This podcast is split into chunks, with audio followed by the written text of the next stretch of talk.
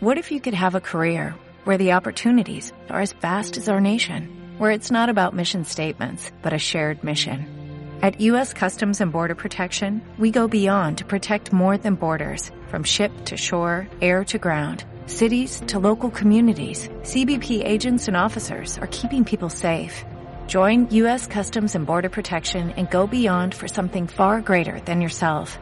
Learn more at cbp.gov/careers. De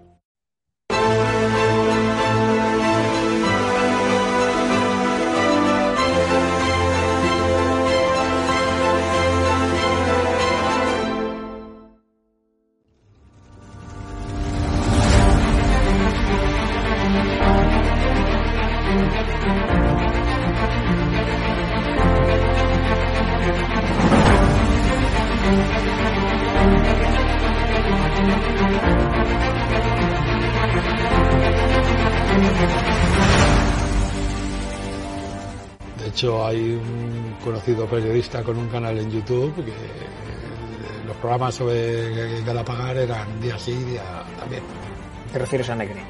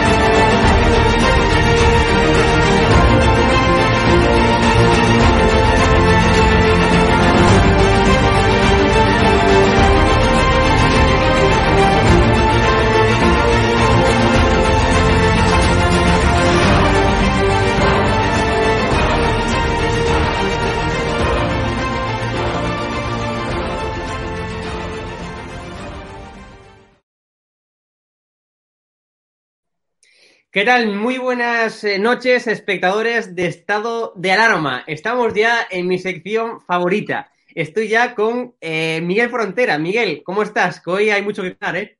¿Cómo estás, Miguel? Hola, Hugo. ¿Qué tal? Buenas noches. Buenas noches a todos. ¿Cómo estáis? Bueno, yo de verdad, eh, hoy por la mañana, claro, me desperté ya eh, y automáticamente, bueno, pues preparé todo para emitir tu declaración en directo. La, los espectadores creo que ya la mayoría sabe que hoy por la mañana pues tuviste que a las 10 de la mañana, bueno, entraste un pelín más tarde, a las 10 y cuarto por ahí, estuviste delante de un juez declarando, haciendo tu declaración, ¿no? Eh, y claro, y me gustaría un poco pues que comentaras todo. También por la tarde estaba haciendo zapping y de repente me apareció cuatro, eh, eran sobre las cinco y pico de la, de la tarde y, y caray, he visto Miguel Frontera con Marta Flinch. Y, o sea, y la dejaste, o sea, estaba Marta la pobre ya que nos vino de meterse, o sea, le dices ahí, le hiciste, le hiciste ahí una, una, como, como digo yo, una calladura de boca, por así decirlo, ¿no? Increíble. Vamos por, vamos por partes. ¿Qué pasó hoy por la mañana? Decla declaración ante el juez. ¿Qué pasó ahí? Cuéntanos. Pues nada, eh, el juez nos, nos hizo una serie de preguntas. Nosotros, antes de, de pasar a la sala de, de, audiencia, habíamos decidido no contestar a las preguntas de la acusación particular, es decir, de la abogada de Pablo Iglesias, ni del Ministerio Fiscal, o sea, sí. de, la, de, la, de la Fiscalía. Y bueno, solo contestamos yo solo contesté a las preguntas de eh, mi abogada y las preguntas del juez. Y el juez, la verdad es que me hizo un montón de preguntas, pues, por ejemplo, me preguntó así las preguntas más importantes, si, me había, si había rebasado a sabiendas alguna vez el perímetro de seguridad de la Guardia Civil, desobedeciendo a la Guardia Civil, si había llevado algunos carteles que ponía Pablo Iglesias, hijo de terrorista, Irene Montero, el único mérito que tiene son las rodilleras gastadas y tal y cual. Mm. Le dije, a eso contesté que uno lo había llevado yo y el otro no. Y que si había grabado eh, el interior de la casa del bolivariano comunista, lo que dije que yo lo que había grabado era el exterior de la casa, que sí, que mi intención no era grabar al interior. y, y, bueno, eh, un montón de... que ¿Cuál era mi propósito de, de, ir ahí? Yo le dije que era una protesta política, pues que era que es evidente que es una protesta política, porque ellos, ellos lo que quieren de esto, al principio cuando, cuando la bolivariana ministra Cajera decía que, bueno, que en, entrevistas que le hacían, yo vengo llorada de casa, pero es que esto no es una protesta política, esto es puro odio. Luego caí en por qué lo decía. Porque al, principio, pues lo escuchaba y decía, bueno, más mentiras. Pero ella lo, hacía. Ella, su, su, cabeza no da para, para hacer ese proceso. Pero a ella se lo hicieron, se lo debió hacer el bolivariano, que la cabeza maligna del bolivariano sí que da para eso. Y le debió decir, tú di esto, porque como ahora tenemos esa ley que es por odio y no recuerdo cómo se llama la, ley esa de, del, del, odio de no sé qué leches. Y ella cambia, intenta cambiar el tema de protesta política por el tema de incitación al odio y tal y cual, para que por casualidad a lo mejor si yo pico o trago o para intentar meterme ahí esos delitos de incitación al odio, no sé qué cosa que es totalmente falsa, porque nosotros, eso empezó como una protesta política por culpa del bolivariano, porque él fue el que dijo, venga, cacerolada contra el rey. Y alguien de Galapagar dijo, venga, pues cacerolada contra el bolivariano. Y así empezó todo. Mira, fíjate tú, fíjate tú, Miguel, yo creo que esto lo comenté alguna vez en tu sección, si no lo comento, lo comento ahora. Eh, sabes que mm, mi gran amigo Alejandro Trampasaguas de, de Oque Diario y también Eduardo Inda fueron también hace unos cuantos meses a, declarar, porque también los, marqueses de Galapagar, estos que tanto iban a defender la libertad de expresión, pues finalmente son los que más están coartando judicialmente esa libertad de expresión, ¿no? Bueno, pues están haciendo unas investigaciones eh, porque, bueno, pues ya se publicó, ¿no? Que diario supuestamente la cuidadora de los los hijos, pues eh, había incurrido en algún tipo de, ilegalidad. ¿no? En cualquier caso, pues fueron a este juicio, ¿no? Y, como anécdota, que esto no apareció prácticamente en ningún medio de comunicación, creo que ninguno, ¿no? Como la anécdota, pues es que eh, cuando llegaron allí al, juicio, Iglesias y Montero, al juicio, repito, de Alejandro Trambasaguas y Eduardo Inda, pues fueron con su hijo. Fueron Irene Montero, Pablo Iglesias y su hijo. Le llevaba en brazos, ¿no? Irene Montero a su hijo. Y eh, por los pasillos, entrando, Irene Montero empezó a llorar empezó a llorar. ¡Ay, la Mi hijo, ¡Ay, mi hijo! ¡Ay, mi hijo! Y claro, simplemente para dar pena al juez. O sea, esto lo comento, además de ser una anécdota, no lo comento para que la gente, para que la audiencia se dé cuenta digamos, de las personas enfermas de las que estamos hablando, porque estas personas están verdaderamente enfermas de odio, enfermas, ¿no? Repito, están utilizando enfermas, personas manipuladoras, yendo, yendo a un juzgado con el niño en brazos. O sea, eso es de estar enfermos, ¿no? De ser unos sinvergüenzas. Y esos son los que son Pablo Iglesias y Inés Montero, más allá de que sean de izquierdas y de que yo, evidentemente, pues no tengo eh, ningún tipo, ningún tipo de, de idea en común con ellos, ¿no? Pero más allá de eso, es que son moralmente personas malas, son sinvergüenzas, son personas deplorables totalmente enfermas, ¿no? Y es un poco lo que, lo que yo veo, ¿no? Que están usando de nuevo esa táctica, ¿no? De dar pena, de ir por la vía de hay que mis hijos, hay incitación del odio, hay que me lo están matando. O sea, es, es, digamos, esa táctica de dar pena, ¿no? Que son de gente, digamos, psicópata, de gente enferma, ¿no? Es un poco lo que yo creo que va por ahí los tiros, ¿no?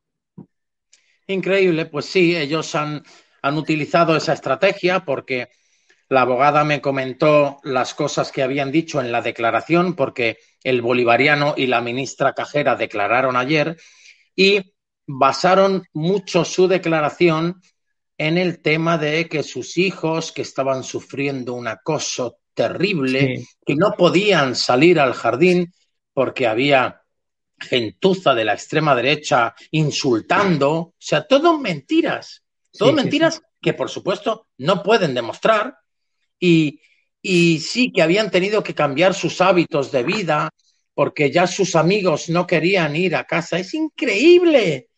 decían que es que sus amigos ya no querían ir a su casa porque, claro, estaba lleno de ultraderechistas de extrema derecha violentos y somos seis señoras que la media de edad de las señoras y la mía, que yo tengo 53 años, es que, es que la media eh, supera los 60. Y pero claro, los amigos del bolivariano, como puede ser Monedero o el Enrique Santiago, ya no quieren ir a visitarles porque se sienten molestos con la extrema derecha. Pero qué, pero qué cuentistas, pero quién se traga esas mentiras. Es increíble que son patéticos los que venían a cambiar la política. Lo que han hecho es embarrar el Congreso de, de, chusma y, y, quedar en, no sé, a mí, a mí me parece que, que desde que han llegado esta gente al Congreso es que es repelente. Si solo como van vestidos algunos, es que es. Y que tienen pasta para comprarse Ralph Lauren todo, o sea, tienen pasta para comprarse Ralph Lauren todo, pero claro, pero van al Congreso con camisetas. No vaya a ser que la gente se dé cuenta finalmente de que son una panda de ricachones, eso ah. sí, a costa no hacer empresas y de generar riquezas, sino a costa eh, de chupar del bote. Y eso es lo que, o sea, cuando, una, las personas son gilipollas, uy, iba a decir, ya, me entiendo. Me estás encendiendo, Miguel. Eh, entonces, cuando, la gente es una ignorante eh, y que no tiene capacidad financiera, pues lo que tiene que hacer es entrar en el Estado y chupar del bote. Pues es lo que se hace Pablo es chupar del bote y en el Montero también, ¿no? Es lo que hay. Increíble, pues así estamos. Todavía... Me gustaría, me gustaría tratar eh, varios, varios eh, apartados, ¿no? vamos, allá. vamos allá.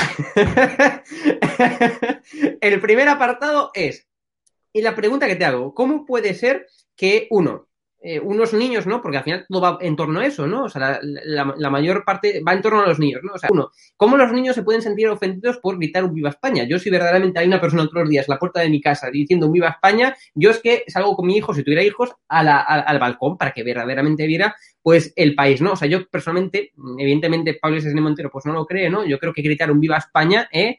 Eh, porque no gritáis nada más que eso, más que viva la Guardia Civil en algunas ocasiones, sobre todo al inicio, viva España, o sea, mm, yo no quiero poner el himno de España, pues yo no creo que verdaderamente eso sea eh, un insulto, ¿no? Para el vicepresidente de España. ¿eh? No quiero que gritar viva España para el vicepresidente de España, ¿no? Para la ministra de España, ministra de Igualdad de España, ¿no? pues sea un insulto, verdaderamente yo eso no lo creo. Pero es que además de toda esta historia está que vosotros tenéis obligación de estar a 500 metros. Es decir, yo por mucho altavoz que ponga, a 500 metros, yo no escucho lo que pone mi vecino que está a 500 metros de aquí, personalmente. O sea, yo no sé, o deben tener un oído supersónico, ¿no? Esta gente, o verdaderamente es que no lo entiendo. Entonces, me gustaría primeramente que comentaras esto.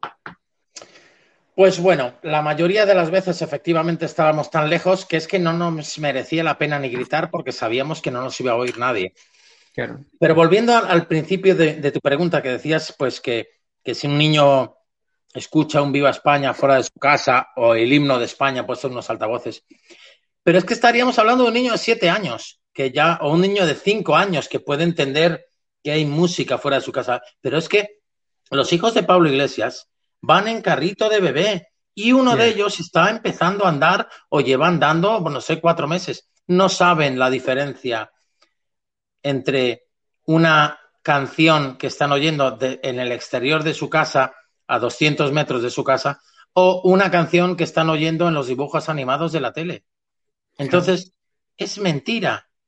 Aunque estén en el jardín y de repente suena el himno de España, porque no suena una cinta grabada con insultos, no, suena el himno de España, el himno de la Guardia Civil o el Viva España de Manolo Escobar. Eso es lo que suena. ¿Cómo? Que me lo diga un psicólogo, no sé, de niños. ¿Cómo se puede sentir un niño acosado por eso, si ni siquiera entiende lo que está pasando. Luego también. A menos que los, padres se lo digan. Luego también decían que, claro, que al poner el no de España, esto es, una, esto es algo que se suele decir, ¿no? Claro, que podía eh, modificar ¿no? el horario de sueño de los niños. O sea, yo no creo que ibais a las 5 de la mañana, ¿no? Yo, las veces que os vi en directo, creo, creo que os levantabais a las 5 de la mañana para modificar los horarios nocturnos de la gente, ¿no? Y es más, no creo que estuvierais 5 horas poniendo el himno de España, ¿no? Que lo pondréis una o dos veces y a las 7 de la tarde cuando está todo el mundo eh, que no está durmiendo, la gente que evidentemente pues no, como ellos no tienen que trabajar, ¿no? Ellos se levantan a las 2 de la mañana, van al Congreso eh, y se acabó. O sea, para gente que no tiene que trabajar como ellos, ¿no? Que viven la vida padre y cobran un sueldazo, pues evidentemente eso no puede modificar sus horas de sueño, ¿no? Pero es que hay una cosa que, no sé si habré comentado antes, pero que se lo comenté al juez esta mañana, mm. cuando me dijo, usted eh, podía ser consciente de que estaba molestando a unos niños pequeños y tal. Yo le dije, mire, señoría, señoría, eh, que, que juez, los jueces hay que hablarles con respeto. Señoría, eh, ¿qué diferencia hay entre que yo ponga en mis altavoces que llevaba el himno de España o que los simpatizantes de Podemos que estaban 15 metros por delante de nuestro pusieran la internacional al mismo volumen. Entonces, con la internacional no se sienten acosados y con el himno de España sí, porque lo ponían al mismo volumen. Y cuando nosotros nos íbamos a las nueve y media, porque las caceroladas, no sé quién, a quién se le ocurrió que empezaban a las nueve y terminaban a las nueve y media, yo cuando llegué a las caceroladas de Galapagar ya llevaban semanas haciéndolas. O sea, que tú no fuiste el impulsor de las caceroladas. No, no, que voy a ser el impulsor. Si yo, yo la primera vez que fui a una cacerolada fue a, Ferraz hmm. y la segunda fue a, a, Galapagar, pero que ya llevaban, no sé si 10 o 15 días haciéndolo, pero que ya llevaban tiempo haciéndolo. Entonces, eh, ¿qué diferencia hay entre nuestros altavoces y los suyos si estaban al mismo volumen? Y además, cuando nosotros nos íbamos a las nueve y media, ellos ponían una última canción para que Pablo Iglesias escuchara que ellos estaban ahí y que tenían su apoyo. Y lo último que, decían era, gritar todos juntos, y eran muchos con el puño en alto. Sí se puede, sí se puede. Eso a los niños les gustaba, supongo. Claro, un niño de dos años entiende la diferencia entre un sí se puede y un viva España. El sí se puede no le acosa, le gusta, pero el viva España le, se siente acosado. Pero que somos tontos o que a quién queréis engañar. Bolivarianos, ¿a quién queréis engañar? ¿Hay algún, hay algún erudito, algún superdotado que se trague, algún superdotado de izquierdas o incluso de derechas? ¿O alguien que se trague esa mentira de verdad? Somos tontos. Es que es increíble. Por eso, por eso hoy, qué pena no, no haber tenido oportunidad de ir a un plató con la gente esta de todo es mentira. Sí, ahora, ahora me gustaría, me gustaría luego lo hablamos. Introducirte, introducirte la, pregunta para que tú lo vayas comentando, ¿no? De hecho, si quieres, lo podemos hacer ahora mismo, ¿no? Como comentaba, ¿no? Yo estaba haciendo zapping y de repente te veo ahí en duplex, ¿no? Eh, para que la gente que no sepa televisión, pues es una pantalla y luego la otra, ¿no? Dos pantallas, pero tú desde casa y ellos desde el plató, ¿no? Pues claro, eh, estaba Marta Flinch, ¿no? Esta que tú no conocías. Yo no sabía ni quién era, ¿eh? No sabía ni quién era esa mujer. Yo creía que me iban a, pasar directamente con, con Risto Mejide, pero por lo visto estaba de vacaciones. Bueno, eh, qué raro. Em, eh, en cualquier caso, estaba, estabas, estabas con, con, Marta, con Marta Flinch, ¿no? Y claro, y la Marta, que seguramente que no que, o sea, que leería la noticia del diario.es y se terminó ahí, ¿no? Porque evidentemente la mujer evidente que tenía ni puñetera idea de dónde tirar la entrevista, ¿no? No, sabía, no sabía dónde guiar la entrevista, ¿no? Pues claro, repitió 50.000 veces la patraña de que a ti te pusieron, y esto me gustaría que lo comentes ahora, te pusieron la orden de alejamiento por haber puesto himno de España, cuando eso fue dos meses antes de lo que realmente está o sea, de lo que realmente te, digamos, te acusan, ¿no? Eh, para, la orden de, de, alejamiento. Es decir, la mujer, Marta, no era capaz de entender esto. O sea, había ahí unos cables que no le, que no le funcionaban, que no le casaban, y a pesar de que tú le repetiste 50 hasta cuatro veces. Tres veces se lo tuve que repetir. Tres, veces. Tres veces le repetiste que lo de la orden de alejamiento no era por poner el himno de España. Bueno, pues la mujer RQR que era por el himno de España. Bueno, pues no lo entendió. Yo creo que se fue para la cama aún a día de hoy sin entender, ¿no? Que esa orden de alejamiento no era por el himno de España, sino por, eh, sino porque el hay tema del vídeo.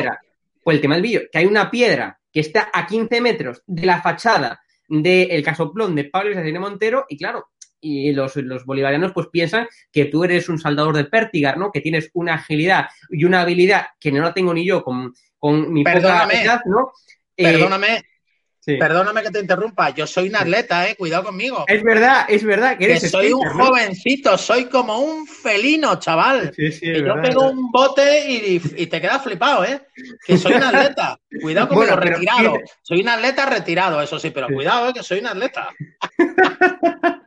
bueno, en, cualquier caso, bueno, pues yo creo que aunque seas un atleta internacional, ¿no? Que de hecho creo que fuiste internacional, ¿no? Del skate. bueno, en cualquier caso, esto se está ya desviando como siempre. Yo contigo no te puedo hacer una pregunta de verdad y, eh, no desviar la, conversación. En cualquier caso, te preguntaba, hay una piedra a 15 metros de la fachada que evidentemente yo si, por ejemplo, voy a esa piedra, que es un campo que está abierto, y hago una panorámica y tengo la desgracia de que el Chepas me rompa la foto, Pues claro, entonces me puede acusar a mí también de que, oye, es que me apareció el Chepas en la foto. O sea, realmente el, digamos, el perjudicador es tú que te fastidió la foto, el Chepas, ¿no? Que salió sin querer de la casa y tú, en cuanto viste a una persona, bajaste la cámara. De hecho, me estoy pensando. Me estoy pensando si demandarle por estropearme el vídeo que quería grabar, ¿eh? Me lo estoy pensando. Voy a ver si hay jurisprudencia de eso, de alguien que haya estropeado un vídeo, y si hay jurisprudencia, la denuncio. Cuidado. Pues explícanos, explícanos eso. Es decir, tú estás grabando para ver el perímetro, es decir, la longitud, ¿no? De, la manera que creo que es algo noticiable, ¿no? Efectivamente. Eh, y te sale el chepas. ¿Y qué pasa? Orden de alejamiento, por eso. Te explico. Tú, tú sí, si, si te pones a grabar la casa, como el muro es bastante alto, pues grabas pues un pedazo.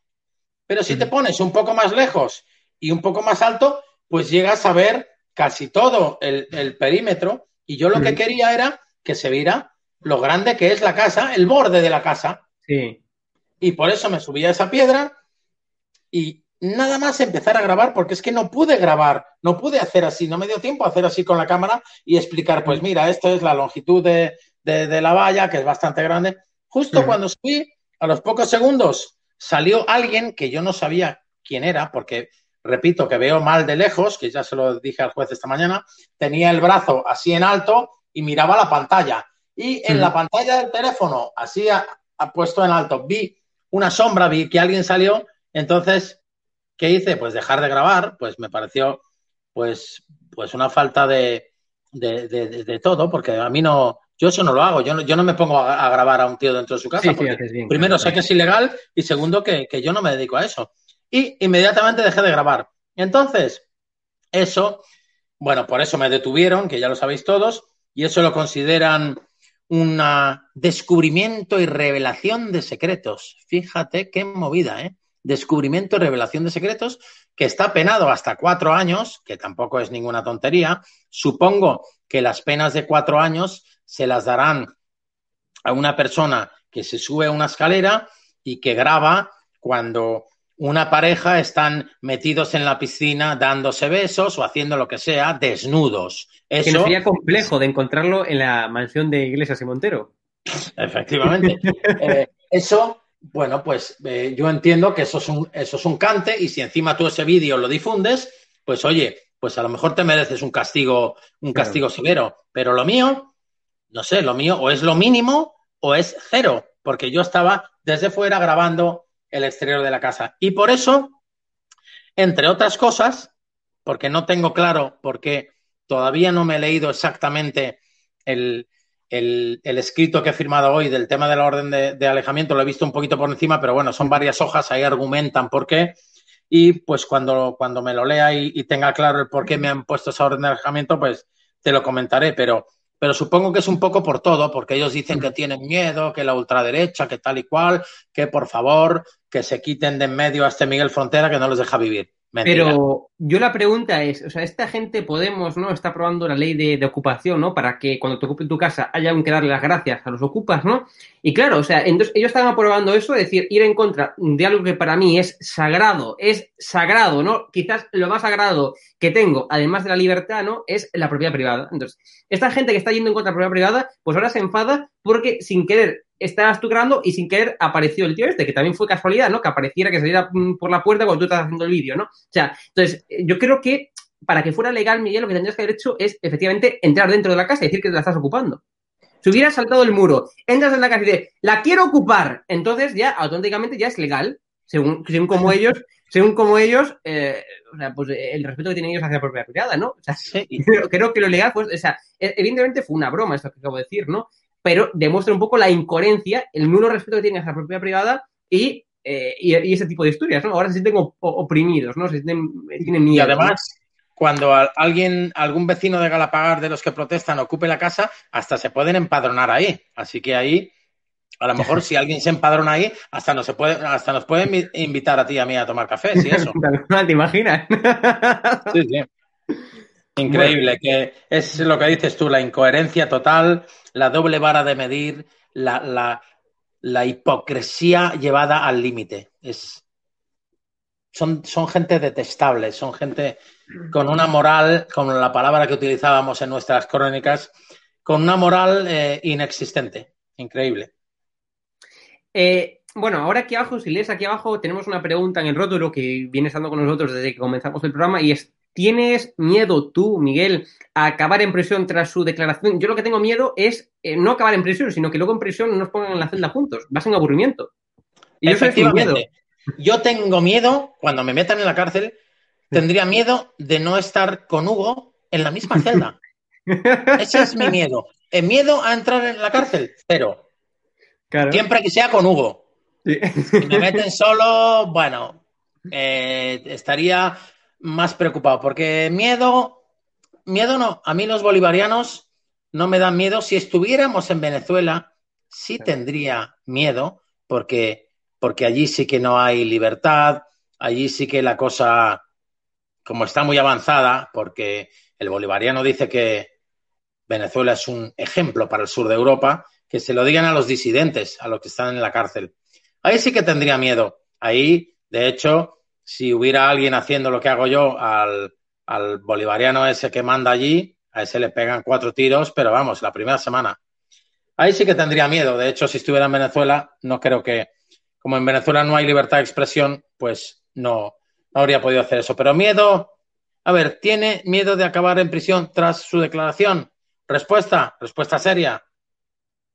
No, cero. ¿Por qué? ¿Por qué no tienes miedo si te piden seis años de cárcel?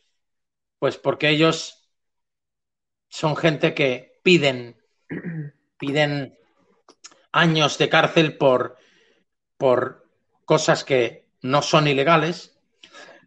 si yo hubiera quemado una foto ejerciendo mi libertad de expresión, una foto de Irene Montero del bolivariano y de sus hijos, ¿qué me pedirían entonces?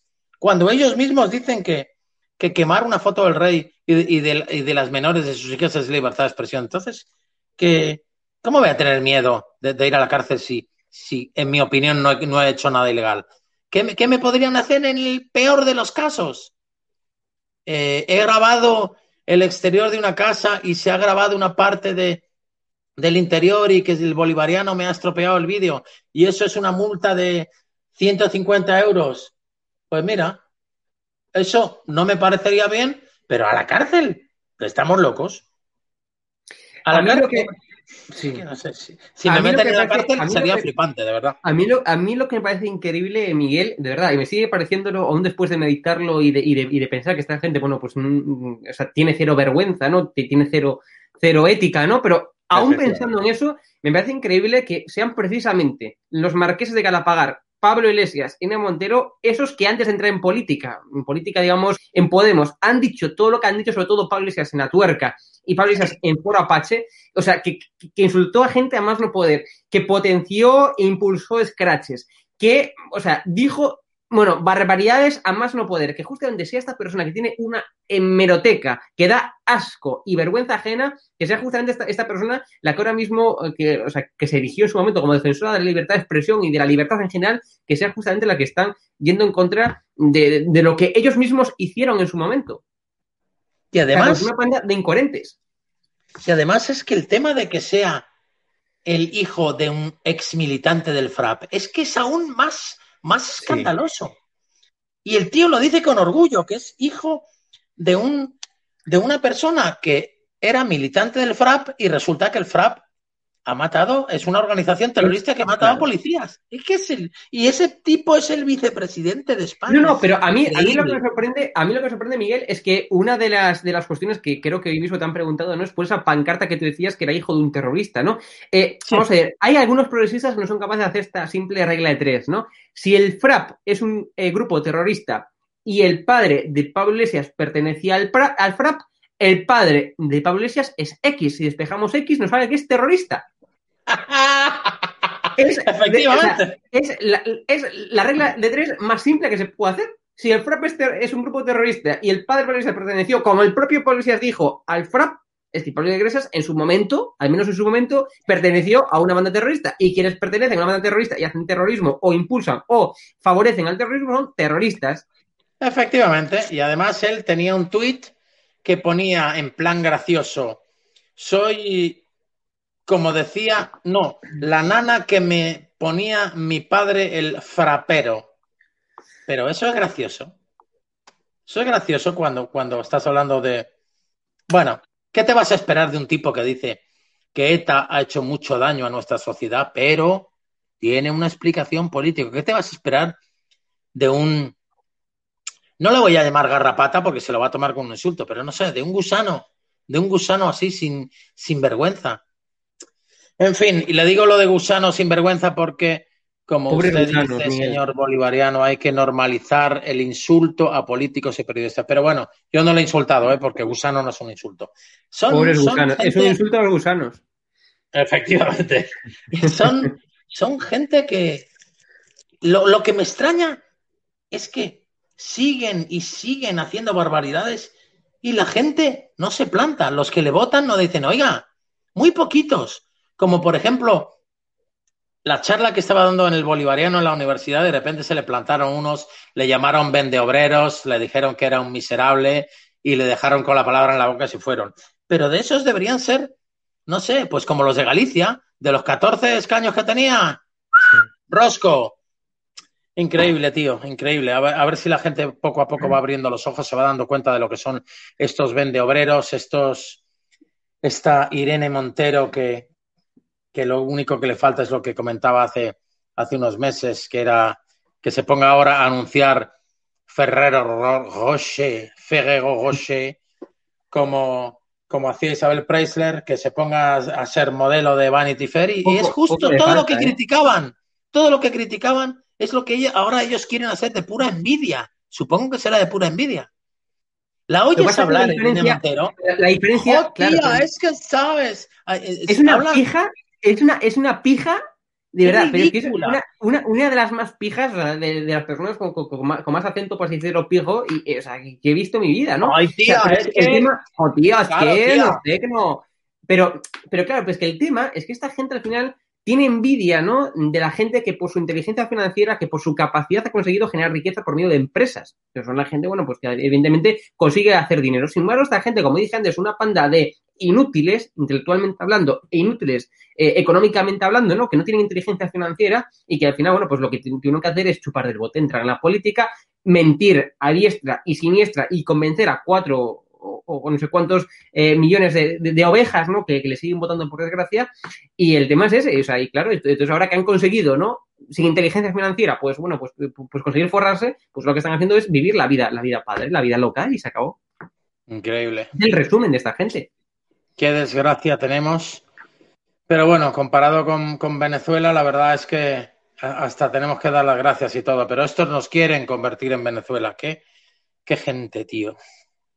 Qué, qué mala suerte. Bueno, nos quedan ya, nada, escasos minutos porque de verdad comienzo en breve el programa diario que, que recuerdo que hoy van a estar, eh, lo tengo por aquí, disculpad, van a estar Javier Negre, David Santos, Cristina Seguí y Carlos Cuesta. O sea, una mesa de lujo, una mesa eh, de tertulianos de lujo, eh, que os invito que ahora a continuación, en escasos seis minutos, pues dará comienzo el programa diario. Me gustaría, dime. Como me meta yo en esa tertulia, la reviento, ¿eh? Vamos todos la cara. Seguí, con Pablo, con Javi, los, los, fulmino a todos, eh, que tengan cuidado. a ver, a ver si me cuelo en, la, en, en, el directo. Cuidado que me cuelo, ¿eh? Madre mía. Bueno, voy a revisar aquí, nada, el chat rápidamente, a ver si alguien pues nos ha, eh, nos ha eh, comentado algo interesante. Vamos a ver, por favor, dejadnos la última pregunta mm, para ya ir despidiendo porque ya es un pelín tarde. Se nos fue un poco la hora. Es que tú hablas mucho. Miguel. Hablo demasiado, hablo demasiado. Por eso me pone una orden de alejamiento, porque soy capaz de, decir viva España, viva España, viva España, viva España, viva el rey, viva España, viva el rey, 80 veces seguidas. Y se me pasa el tiempo, claro. Ay, estos bolivarianitos. Bueno, vamos a ver, no veo aquí preguntas, por favor, dejadnos ya rápidamente la última pregunta, por favor, en los comentarios para que la pueda contestar. Dime. Mientras dejan la última pregunta, te voy a dar una exclusiva. Dime, dime, dime, por favor. la orden de alejamiento esa que me han puesto. Sí. Yo, por supuesto, la voy a respetar.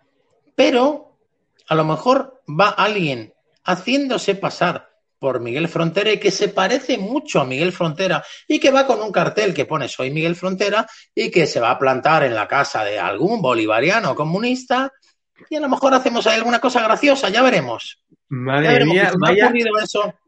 Vaya exclusivo, ¿eh?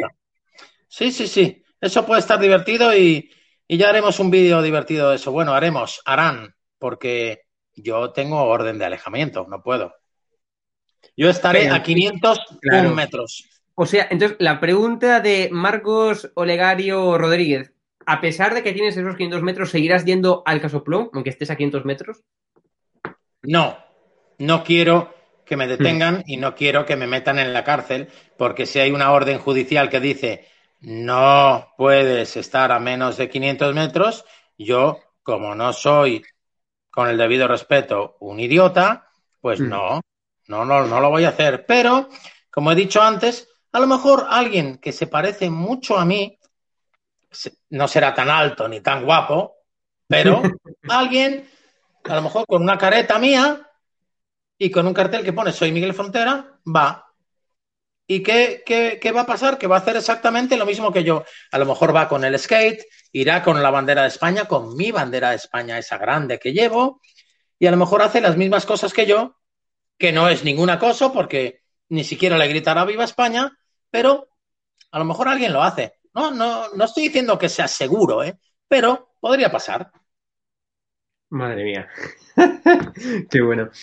Bueno, pues Miguel, eh, un placer. Os dejo con el programa diario ahora, en escasos minutos. Eh, repito, Javier Negre, que es el moderador del programa, Cristina Seguí, eh, David Santos y Carlos Cuesta. Una mesa de lujo, una mesa increíble que van a poder, bueno, pues analizar, aportar sus conclusiones, sus opiniones, bueno, pues de la actualidad completamente. Hoy el programa pues va a versar sobre ¿Por qué presume Sánchez de si España está en la ruina económica y sanitaria? Esa es la pregunta que van a responder, bueno, pues esta mesa de, tertulianos eh, magnífica. Adelante, Perdona, Hugo. Esa, mesa, esa mesa sería totalmente inmejorable si estuviéramos tú y yo. Eso es verdad. Entonces ya sería la repera. Eso es verdad. Bueno, muchísimas gracias un abrazo. Nada, a ti siempre. Un abrazo y muchas gracias. Bueno, pues es que siempre eh, hablas conmigo, me, das todas las entrevistas que te pido y de verdad es un placer estar contigo, Miguel. Un placer. Muchísimas gracias, chicos. Un abrazo. Venga, un abrazo. Nos despedimos. Chao, chao. Feliz Navidad y feliz año. Chao. Feliz año, chicos. Feliz año. Y otra de las líneas de trabajo es también eh, eh, minimizar ese, ese clima contrario a la gestión de crisis por parte del, gobierno.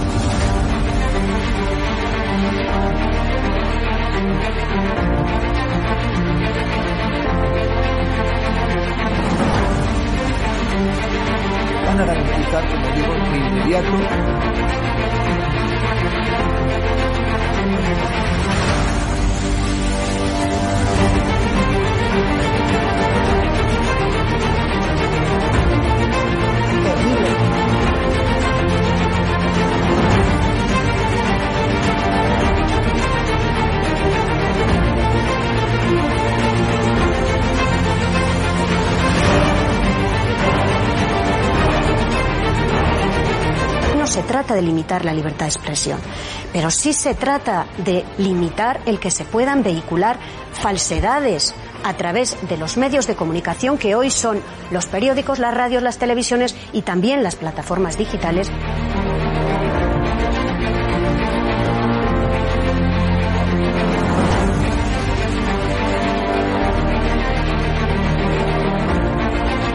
¿Cuándo los comunistas han tenido éxito? En momentos de excepcionalidad, en momentos de crisis. ¡Nunca volverá la derecha venezolana!